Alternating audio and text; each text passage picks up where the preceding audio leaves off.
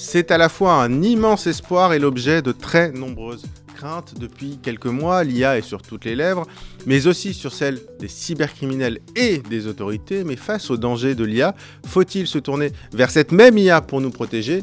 Bienvenue dans Métadonnées, le podcast qui vous explique l'actualité de la tech.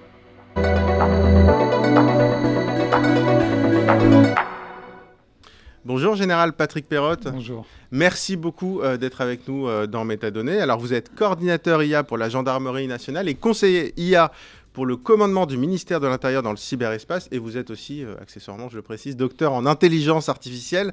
merci beaucoup de venir nous parler de ce sujet épineux qui est, on va dire, à la croisée des chemins entre de, de nombreux sujets. Mais d'ailleurs, je vais, je vais, commencer finalement par, par tous ces événements qui arrivent ou qui sont arrivés, que ce soit les JO 2024 avec la vidéo-surveillance intelligente, les cyberattaques, les élections européennes, et tout ça euh, en même temps de cette explosion de l'IA.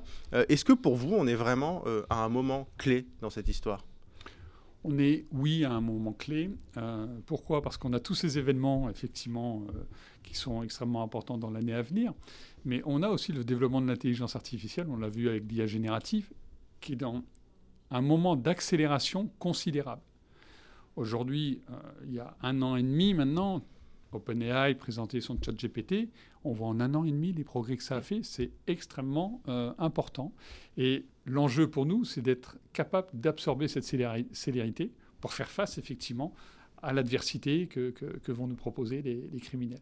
Oui, parce que donc je le disais, vous êtes docteur en intelligence artificielle, donc vous connaissez le sujet depuis un petit moment quand même. Euh, j'imagine que dans, voilà, chez euh, la gendarmerie, au ministère de l'Intérieur, on n'a pas attendu de ChatGPT.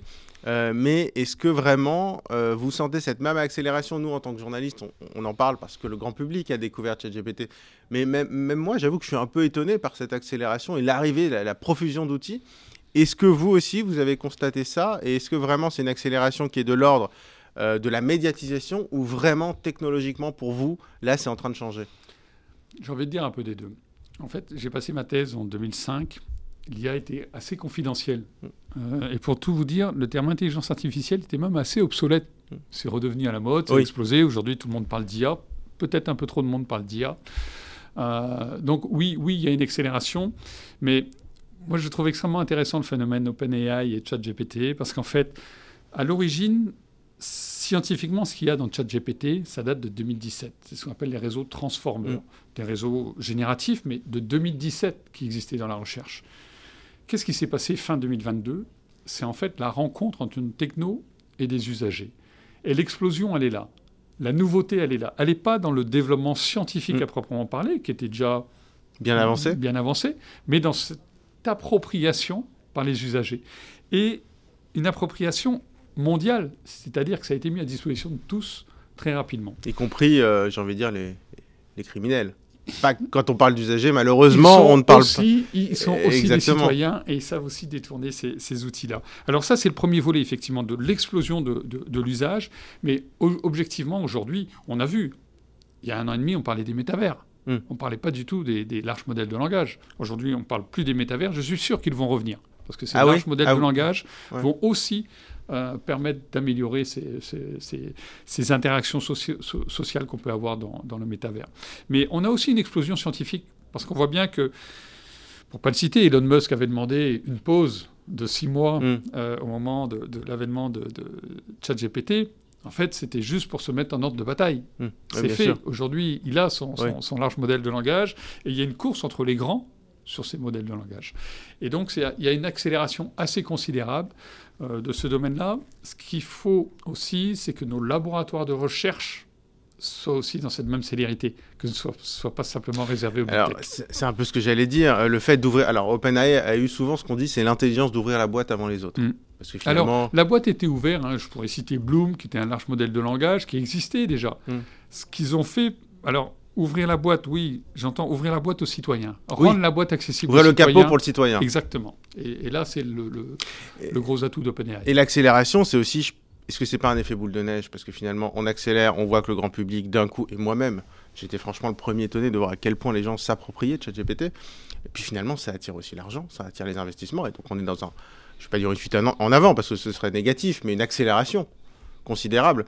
Euh, est-ce que vous, euh, vous êtes euh, parce que vous connaissez IA depuis un moment, vous êtes quoi Plutôt enthousiaste ou plutôt inquiet de cette accélération? Enthousiaste. Pourquoi? Parce qu'elle va se modérer d'elle-même. Euh, à un moment, il va quand même falloir se poser la question de l'impact de ces larges modèles de langage sur l'environnement. Hmm. Est-ce qu'on va continuer à avoir cette consommation énergétique pour ces modèles avec toujours plus de données? Hmm. Je ne crois pas. Et donc, qui coûte beaucoup d'argent et qui coûte beaucoup d'argent. C'est pour ça que vous peut-être que vous dites que ça va se modérer tout seul parce que. Alors, je pense que ça peut se modérer par cet impact environnemental, je le pense, et puis parce qu'à un moment, on va vouloir l'embarquer ces larges modèles de langage. Donc, des larges modèles, il va falloir passer sur des small language models, donc des petits modèles de, langage, ou là, qui seront moins consommateurs. Ce que fait par exemple Google, non Avec son Gemini. Ce qu'essaye de faire Google, ce qu'essaye de faire un, euh, Meta, ce que fait, essaye de faire un certain nombre de, grands. Et euh, l'autre enjeu, c'est qu'effectivement, on va aller vers des IA frugales. Donc, les travaux ont encore beaucoup à avancer sur ce domaine-là. Et euh, cette IA générative, elle va arriver à un plafond. Euh, Yann Lequin le dit très bien. Euh, on va arriver à un plafond. Ce plafond sera peut-être atteint en 2024 et on retournera sur de nouvelles disciplines. Mais il est évident, en tout cas, qu'aujourd'hui, avec cette rencontre chez l'usager, euh, les développements vont être encore considérables et sont devant nous. Hmm. Et sont devant nous. Alors, justement, en parlant de développement devant nous, ou pas que d'ailleurs, et cette catégorie d'usagers, les cybercriminels, on a beaucoup parlé de cyberattaques. Euh, on a parlé aussi de ce prestataire récemment de la, des, mutuelles, euh, mm. des, complémentaires de santé, des vols de données. Euh, vous, qui êtes bien placé pour voir ça, est-ce que du coup, depuis l'avènement de ChatGPT, ou peut-être d'ailleurs un peu avant, vous avez vu que les cybercriminels s'emparaient de cette IA justement pour faire un peu plus de dégâts? Oui, alors l'intelligence artificielle change la forme même de la criminalité. Change par la surface du nombre de victimes qu'on peut attaquer.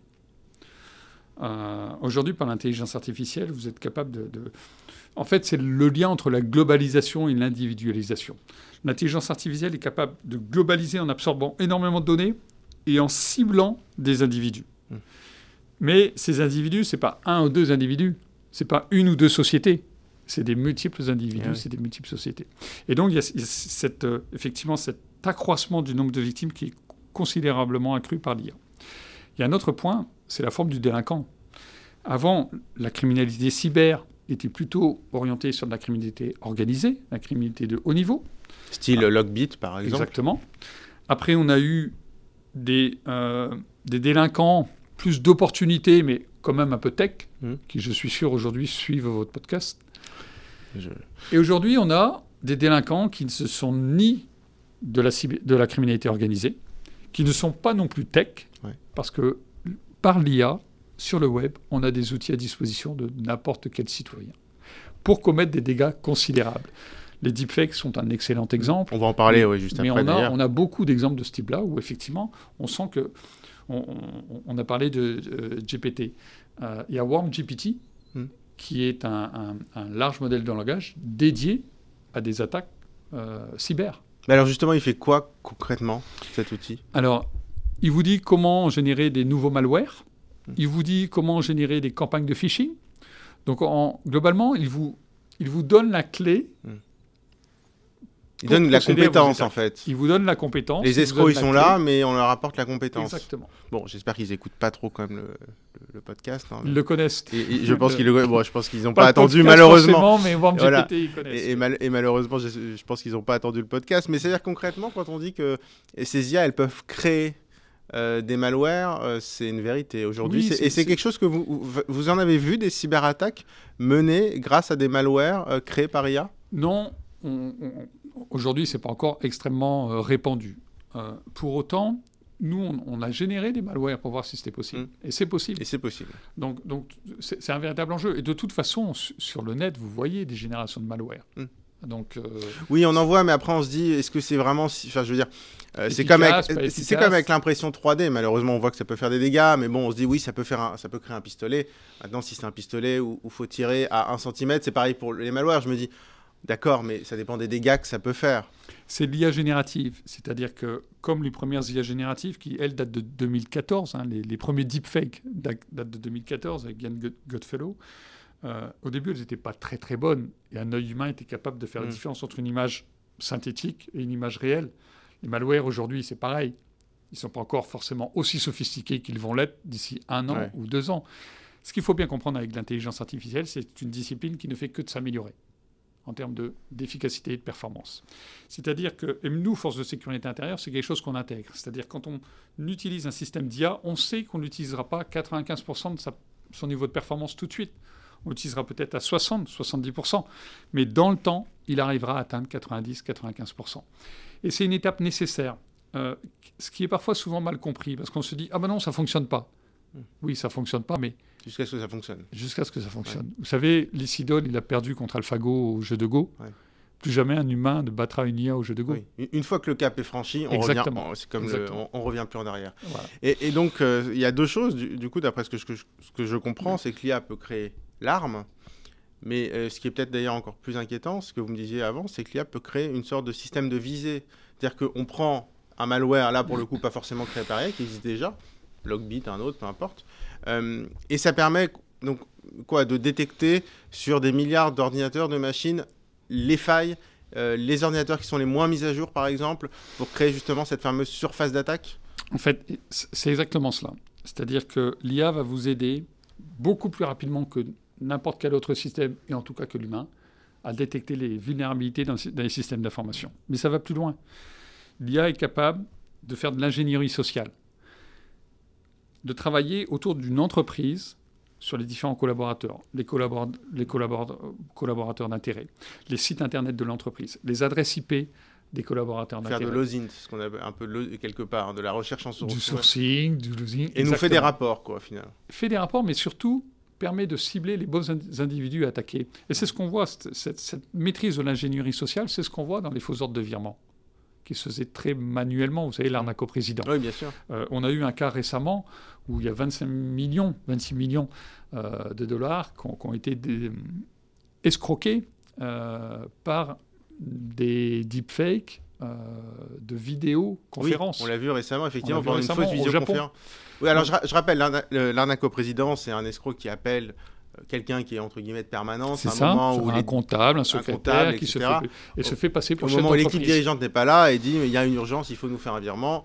effectivement, j'imagine que plus on donne de détails, plus on est crédible, Exactement. plus on s'attaque à la bonne personne au bon moment. Et, donc là-dessus, l'IA permet de, malheureusement, de et et, ce qu'on disait tout à l'heure, cette capacité à absorber beaucoup de données et à individualiser l'attaque. C'est pareil pour les campagnes de phishing. Aujourd'hui, euh, les campagnes de phishing, grâce à l'IA, si je veux vous attaquer, je vais vraiment connaître vos centres d'intérêt, je vais voir les sites qui vous intéressent le plus, et, c'est ces sites-là que je vais cibler dans le mail que je vais vous envoyer. Et vous, vous cliquerez dessus parce que vous, vous y verrez beaucoup plus de crédibilité qu'avant. Donc ça veut dire que la base de données avec les 33 millions de numéros de sécurité sociale, c'est sacrément embêtant parce que vous prenez, malheureusement, ces bases de données, on sait qu'elles se revendent pas cher. ça coûte pas cher d'acheter ça, quelques peut-être centaines d'euros et encore.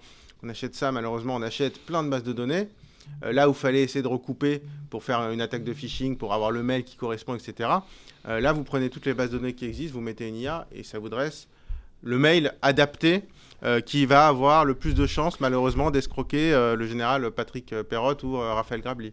exactement, mais en fait, ils ne se contenteront pas d'une seule base de données. Vous savez, on a déjà beaucoup de choses en source ouverte. Et en plus, qui permettent largement de dresser les profils des uns et des autres. Euh, enfin, on n'imagine pas à quel point le, citoyen lambda est, peu attentif à la, diffusion de ces données à caractère personnel. Collectivement, on est très attentif à nos données à caractère personnel. C'est très sensible, on ne veut pas diffuser. Mais, mais individuellement, on diffuse nos, données à caractère personnel partout. Hmm. Ça, il faut vraiment s'interroger sur, sur ce paradoxe du citoyen. Et, c'est un, enjeu, effectivement, pour oui, les cyberattaquants. Dès qu'il y a un petit peu d'ego et qu'on veut montrer des choses, euh, forcément... D'ego, ou tout simplement parce que ça fait partie de notre vie professionnelle. Mm. Les réseaux, aujourd'hui, sont des réseaux professionnels où il y a beaucoup d'informations qu'on donne de nous aussi. Donc, euh, ce c'est pas simplement une histoire d'ego, c'est aussi une histoire de, de, de, créer du réseau, de créer du lien, mais tout ça est de la donnée intéressante. Et, donc, pour euh, terminer sur ce point, ça veut dire que concrètement, vous avez des IA qui, pour des campagnes de hameçonnage, euh, peuvent être euh, entraînés à aller scanner euh, Facebook, Instagram, LinkedIn pour vous faire une sorte de portrait robot? Ça existe déjà Exactement. et faire un profilage de, votre personne, de, votre personne, de votre société. D'accord. Et donc, effectivement, ça vous crée la cible idéale, malheureusement. Ça crée la cible la plus vulnérable et celle qui potentiellement peut rapporter le plus également. Alors, je voudrais qu'on parle des JO 2024 parce qu'effectivement, j'imagine que c'est mmh. c'est un sujet particulièrement sensible. Alors, il y a évidemment le, problème des cyberattaques euh, un peu, plus, un peu complexe. Il y a eu mmh. des alertes notamment mmh. de, de l'ANSI sur le sujet. Euh, les craintes aussi, quand on parle aux spécialistes, c'est aussi les craintes d'attaques un peu plus basiques, mais qui pourraient être, euh, qui pourraient être source de désorganisation. C'est les attaques par déni de service. Là-dessus, est-ce que l'IA... Alors, je, rappelle, hein, les attaques par déni de service, en gros, on prend, on utilise des multiples machines, voire des objets connectés, pour simuler euh, des connexions simultanées à un serveur et pour faire sauter le serveur, si je résume de façon très simple. Euh, L'IA, ça peut être utilisé là-dedans aussi? Oui. Euh, ce qu'il faut se dire avec l'IA, c'est que moi, je ne connais pas un domaine où l'IA ne peut pas être utilisé déjà. effectivement, les dénis de service vont, vont, tout ce qui relève des objets connectés, toute cette information-là peut être analysée par l'intelligence artificielle. Donc déjà, plus il y a d'attaques, de, l'intelligence artificielle, déjà pour essayer de voir l'anomalie, tout ce qui n'est pas normal sur un système d'information. Et donc faire une remontée d'alerte. Et la remontée d'alerte doit être au plus tôt pour, derrière, sous une supervision humaine, interrompre un processus et en tout cas être alerté sur, sur ce type d'attaque. On s'attend à, une explosion des, des, des DDoS, effectivement, hmm. euh, pour les JO. On, aura sur ces JO des attaques comme on n'a jamais eu sur les JO précédents. Et ce qu'on dit d'ailleurs à chaque édition, je me souviens qu'au Japon. Et je suis sûr que la prochaine, il y aura encore plus d'attaques que celles qu'on aura eues en, en 2024. Oui, si ce n'est quand même qu'il y a une petite spécificité, c'est qu'on est dans un contexte particulièrement euh, explosif. En ce moment, il y a un contexte géopolitique qui est un peu particulier. Oui, et en plus, euh, les, on va dire les experts dans ce type de cyberattaque, c'est quand même plutôt les Russes. Ça se passe en France. Euh, avec notamment les prises de position politiques, évidemment, on ne va pas commenter ici, mais, mais on a un contexte. Et il n'y a pas que les JO. En juin, on a des échéances. fin d'année, il y a d'autres échéances sur un autre continent. Enfin, il y a, il y a quand même un certain nombre de possibilités d'attaque pour les cyberattaquants. Euh, on va rester sur les JO, alors cette fois pour euh, se placer du point de vue de la, protection, puisque l'IA va être utilisée. Alors j'imagine que vous allez aussi utiliser l'IA pour détecter, enfin, ou les entreprises pour détecter ces fameuses attaques, qu'elles soient plus ou moins euh, évoluées.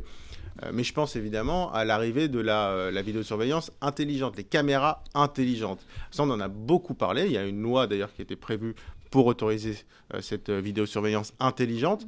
un, j'ai envie une question toute bête. Alors, L'idée, c'est quoi? C'est de déterminer des comportements précis, à quel point on peut brancher toutes les caméras à ces systèmes?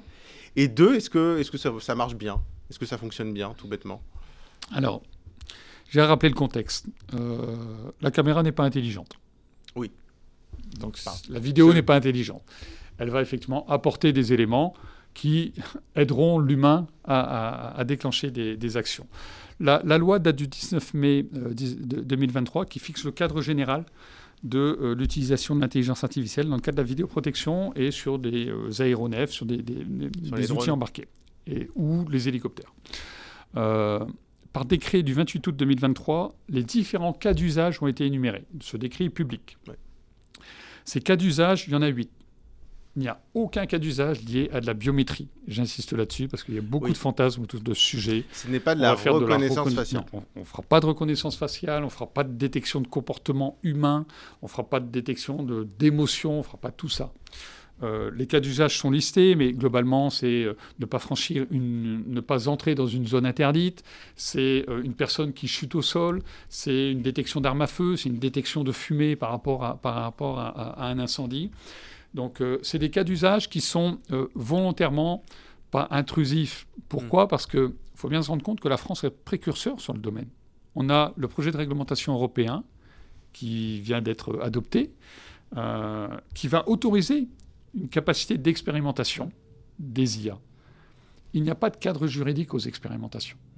Donc ça, on, a créé, et, la France, il faut, faut, souligner ce fait-là, sur les grands événements, et, dont les JO, est précurseur sur le domaine et donc utilise l'IA de façon extrêmement prudente sur des cas d'usage parfaitement délimités. Et j'ajouterai que, outre l'usage, et je reviendrai après sur le niveau de performance, mais outre les, cas d'usage, il y a un comité d'évaluation qui va suivre toute cette expérimentation, qui ne s'arrête pas au JO, qui va jusqu'en mars 2025.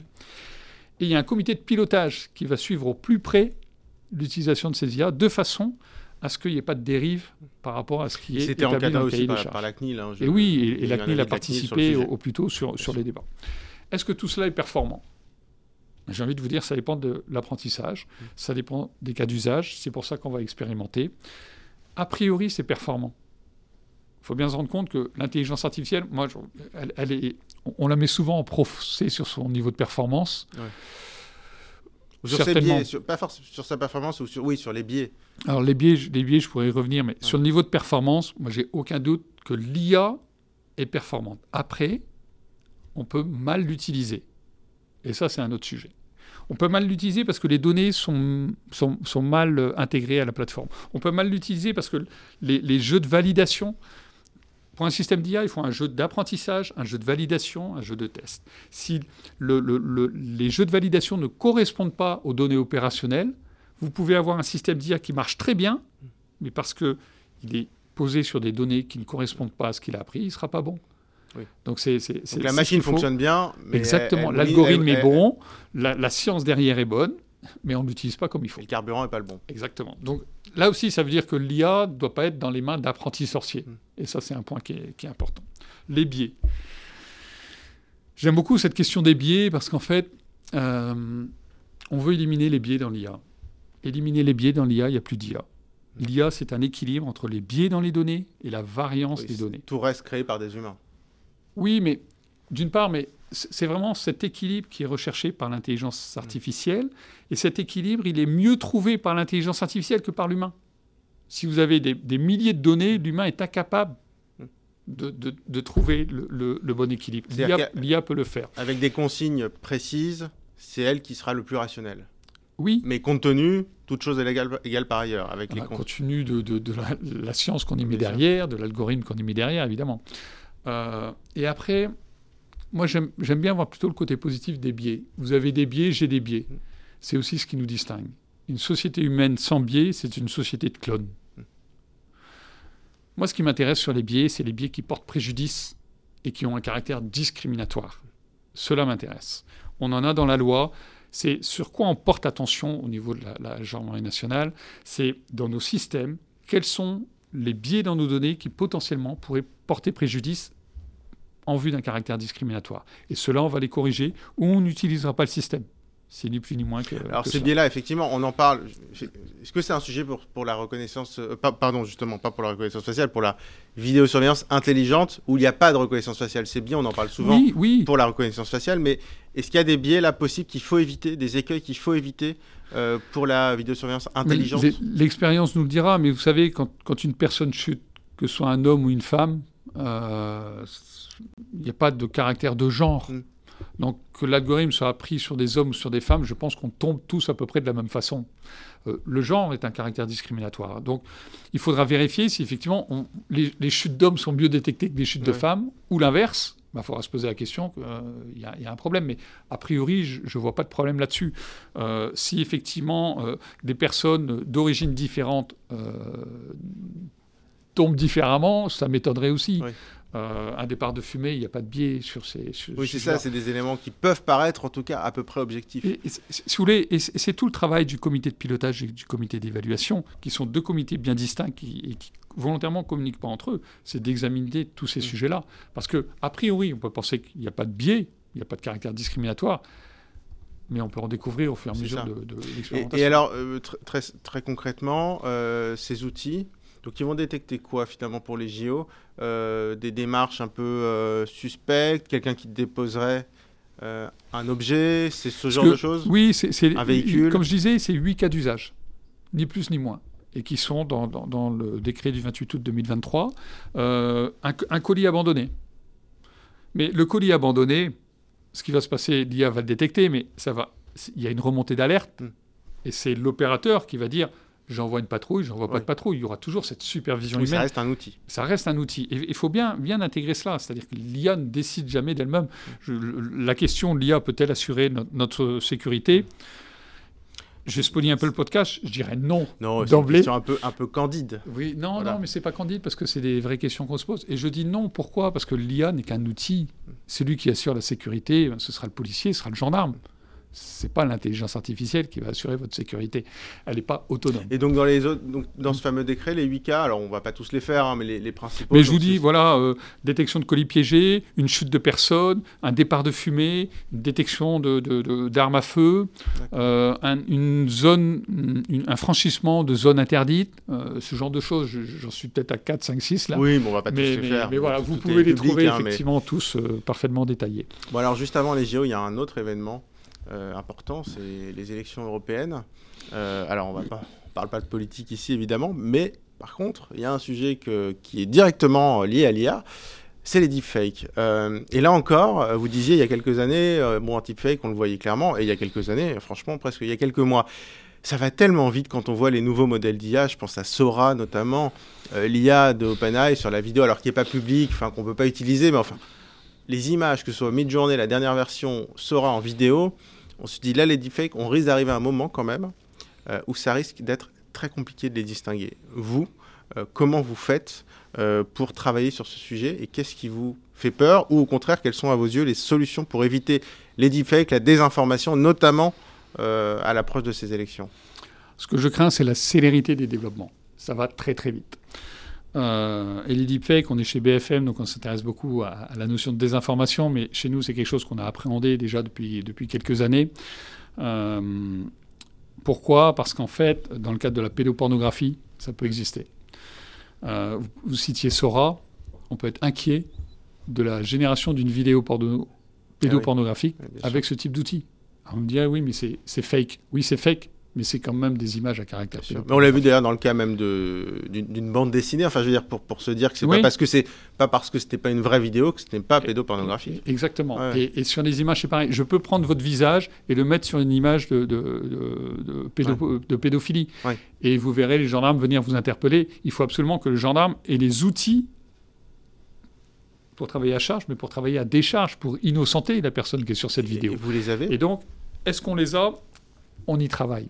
On y travaille. On a été primé en juin 2023 sur un outil qu'on a développé en interne, Authentique IA, euh, qui a trait à l'authentification des images fake versus les images réelles, des audios fake versus les audios réels, des textes fake ou générés par ChatGPT, par Lama 2, puisque c'est les deux cas d'espèce qu'on a travaillé, versus des textes réels. Ça fonctionne. Ça fonctionne sur les, corpus d'apprentissage qu'on a utilisés. C'est-à-dire, par exemple, pour générer des, des deepfake images, on a utilisé huit méthodes de génération de deepfake. Mais aujourd'hui, il y en a beaucoup plus. Et c'est ce que j'allais vous dire, c'est un peu comme les cyberattaques. Est-ce qu'on n'est pas condamné à arriver toujours en réaction? C'est la difficulté qu'on a. Euh, et effectivement, si. Ça, c'est un enjeu essentiel qu'il faut bien comprendre. C'est-à-dire qu'il faut absolument qu'aujourd'hui, les services de sécurité intérieure travaillent au plus près avec la recherche. Pourquoi? Parce que la recherche a un temps d'avance. Je vous parlais des transformers en 2017, on les a vus venir. Toutes ces, nouvelles générations de, de deepfakes, si on travaille avec des labos de recherche encore plus en proximité qu'on ne le fait, pourtant on le fait, hein. on a des partenariats avec un certain nombre de labos de recherche, euh, eh bien on arrivera à anticiper. Mais aujourd'hui, la recherche, elle n'est pas que dans les labos de recherche étatiques, elle est aussi chez Meta, Alors, elle est aussi chez Google, elle est aussi. Justement, dernière question est-ce que l'enjeu, euh, quand on parle de souveraineté numérique et de boîte d'IA en France, de créer des champions de l'IA en France ou au moins euh, en Europe, il y a l'intérêt évidemment économique. Malheureusement, on voit qu'ils se font tous plus ou moins racheter par les Américains. Est-ce que l'enjeu, c'est aussi d'avoir des champions européens? Parce que euh, pour les autorités, c'est aussi travailler plus facilement avec eux en amont. On travaille. Ou est-ce que vous travaillez avec Meta, Google et les autres? On, on ferme aucune porte. D'accord. Euh, pour autant, euh, on ne va pas donner toutes nos données à Meta, à Google ou autre. Euh, là, on expérimente par exemple au, niveau de ce qu'on appelle le service public plus, avec la, DITP, un outil qui permet de générer des réponses aux questions du citoyen sur les enjeux de sécurité. C'est des données assez neutres. Hmm. Donc on utilise l'AMA 2, qui est généré par, Meta, qui est en open source. Mais je modère l'open source, c'est-à-dire que c'est en open source, mais on ne sait pas sur quelles données d'apprentissage. Oui. L'open source, c'est sur le, sur le moteur, c'est sur le fonctionnement. Pas sur personne, D'ailleurs, personne ne sait, si ce n'est qu'on sait maintenant que c'est entraîné sur des données euh, parfois copyrightées, c'est-à-dire sous droit d'auteur, euh, mais personne ne sait sur quoi c'est basé. Exactement. Et ce qu'on peut savoir quand même avec la 2, ce qu'on peut penser, c'est que c'est pas avec 80% de données françaises. C'est plutôt 80% de données américaines. Donc il y, a quand même un prisme et un biais pour revenir sur l'enjeu des biais. Pour autant, ça fonctionne, mais derrière, il y a toujours une correction du gendarme qui modifie ou pas, ou pas le texte. Euh, mais on privilégie quand même les sociétés européennes. Est-ce qu'on a besoin de champions européens? Oui, bien sûr. Pourquoi aujourd'hui Mistral va chez Microsoft? Parce qu'en termes de surface client, il va aller où? Chez Google, chez Microsoft ou, chez ces big tech. Ce que je regrette, c'est que Bing était un moteur de recherche qu'on n'utilisait pas forcément beaucoup euh, et qui aujourd'hui va exploser avec OpenAI ou avec euh, Mistral. Pourquoi on ne l'a pas fait sur Quant? Quant, c'est un, un, de nos moteurs de recherche que personne n'utilise, mais c'était une belle occasion de, relancer ce, moteur de recherche. Donc ça, c'est un peu regrettable. Après, voilà, encore une fois, faut, faut pas... Moi, je jette la pierre à, aucun acteur économique, parce qu'il y, a quand même ce besoin économique. Moi, je suis un agent de l'État. Mon, intérêt, c'est le bien commun. Ce mmh. C'est pas la rentabilité économique. Bien sûr. Donc, ce bien commun, ça veut dire qu'il faut aussi, nous, qu'on ait capacité à développer un certain nombre d'outils, qu'on ait ce, rapprochement, comme je disais, euh, avec la recherche, et qu'on ait cette forme d'autonomie. Parce que la souveraineté, vous savez, c'est pas simplement travailler avec des sociétés européennes ou françaises, c'est aussi être autonome dans son développement. La, gendarmerie a un, devoir de redevabilité vis-à-vis du citoyen. Il faut absolument qu'on comprenne nos systèmes d'IA. Et on les comprendra beaucoup mieux si on les développe en interne. Alors, on ne développera pas des choses aussi bien en termes de reconnaissance faciale qu'IDEMIA, qui, est un de nos champions, IDEMIA. Hein. Euh, que vous utilisez beaucoup d'ailleurs. Euh. Qu'on peut utiliser, mais effectivement, qui est, euh, qui, est un champion sur l'identité numérique. on a Thales qui, sur le domaine du quantique, est très avancé. On a, enfin, on a une société comme Airbus qui fait des choses aussi. On, a quelques champions. Mais ces champions-là ne sont pas des champions pour le citoyen, comme peut l'être Google, mm. comme peut l'être Microsoft. Et donc c'est là qu'il y, y, a un peu une différenciation des, deux. Mais la souveraineté, c'est aussi l'autonomie qu'on peut avoir dans nos, dans nos développements. Merci beaucoup, euh, Général Patrick Perrotte. Merci euh, d'être venu euh, nous voir dans Métadonnées. Je rappelle, vous êtes coordinateur IA pour la gendarmerie nationale, conseiller IA pour le commandement du ministère de l'Intérieur dans le cyberespace et docteur en intelligence artificielle. Merci encore d'être venu nous voir. Merci d'avoir suivi cet épisode de Métadonnées. Vous pouvez le retrouver évidemment sur toutes les plateformes de podcast, sur le site Tech Co et sur notre chaîne YouTube. Merci beaucoup et à très vite. Thank you.